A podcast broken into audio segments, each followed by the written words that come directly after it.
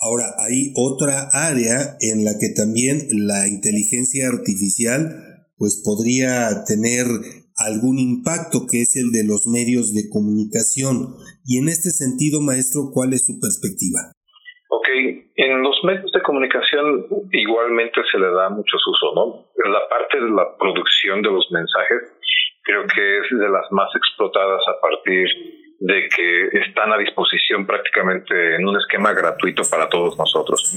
Entonces, si yo soy capaz de generar mensajes eh, tanto en volumen como en calidad, creo que eh, para el tema de los medios de comunicación se ha vuelto una herramienta, pues yo diría que indispensable, ¿no? Porque ¿qué pasa aquí? Si se supone que a lo mejor yo, yo como director de una marca tengo asignado el generar contenidos y hacer ciertas métricas, entonces, eh, creativamente a lo mejor yo puedo generar un mensaje, dos, tres, cuatro al día, que son bastante eficientes. Pero ¿qué pasa con la empresa que puede generar 10, 15? Eh, con ayuda de, la inteligencia artificial, estoy potenciando a esas otras marcas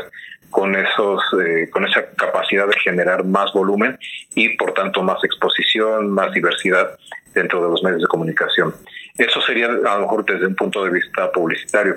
pero también está a lo mejor otro criterio que, eh, que tomar en cuenta en cómo nosotros podemos caer en esa también desinformación. Okay, si desde el punto de vista de medios de comunicación, de noticias, empezamos a caer en estos fake news y este, noticias a lo mejor generadas por inteligencia artificial que no son del todo ciertas, ahí también queda de nuestra parte el poder evaluar la información, el saber que está que estamos consumiendo y hacer esos contrastes, ¿no? No quedarnos con lo primero que nos dan, ir a otros medios, ir a las fuentes originales y poder comprobar nosotros de primera mano alguna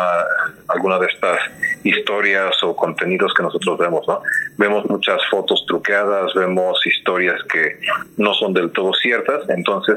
eh, saber eh, educarnos también en esas en esas perspectivas de cómo yo puedo confirmar mi información, cómo puedo saber que estoy consumiendo datos reales, que lo que estoy eh, viendo en pantalla, pues se trata de, de, información real, ¿no? Y en ese sentido, en los medios sí aplicaría la regulación del uso de la inteligencia artificial. Pues justamente también se, se está trabajando en ello, ¿no? No hay hasta el día de hoy algo que nos eh, prohíba hacer uso o divulgar algo eh, con ciertas eh, con ciertos criterios. Ya hay algunos avances como esas firmas digitales en las imágenes, ya hay algunos avances en, cosas que se están haciendo, por ejemplo, en seguramente recordarán estos temas de la industria en Hollywood, de, actores y productores que justamente están en contra de estas generaciones de contenido a través de, de inteligencia artificial, porque ahí se están dando cuenta de que ese trabajo se puede hacer en volumen, se puede hacer incluso prescindiendo de los actores, porque ya hubo un talento previo que a lo mejor prestó su voz, que copian todos los gestos, copian toda la forma de moverse de una persona, pero ¿qué pasa cuando esos, eh, esos recursos se vean un tanto limitados, ¿no? De que, ok, ya copia a todos los actores que están actualmente, ya tengo todas sus voces, ya tengo todas sus este, sus gesticulaciones, pero ahora se vuelve repetitivo nuevamente y necesito nuevos talentos, necesito nuevas voces, necesito nuevas este, formas de actuar ante cámara. Ahí es donde les, eh, les repito esta parte de que como, como trabajos, como talentos humanos todavía tenemos pues toda esa oportunidad y toda esa eh, incursión en estos eh, en estos ecosistemas para que precisamente no nos volvamos reemplazados por esas inteligencias artificiales, sino que seamos parte de ellas y colaboremos en conjunto para generar nuevos contenidos, para que la industria como tal, en lo que mencionas de la comunicación, pues se vea beneficiada de todo esto. Ahí aplica el término de la ética o la moral, maestro.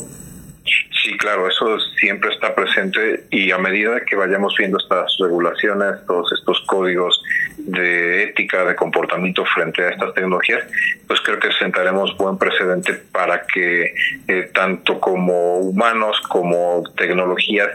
se vea siempre este, ese beneficio de nosotros y obviamente potenciar nuestras capacidades a través de estos medios, ¿no? No dejar de lado esa, eh, como ese instinto, esa parte ética que nosotros pues nos debe de guiar siempre.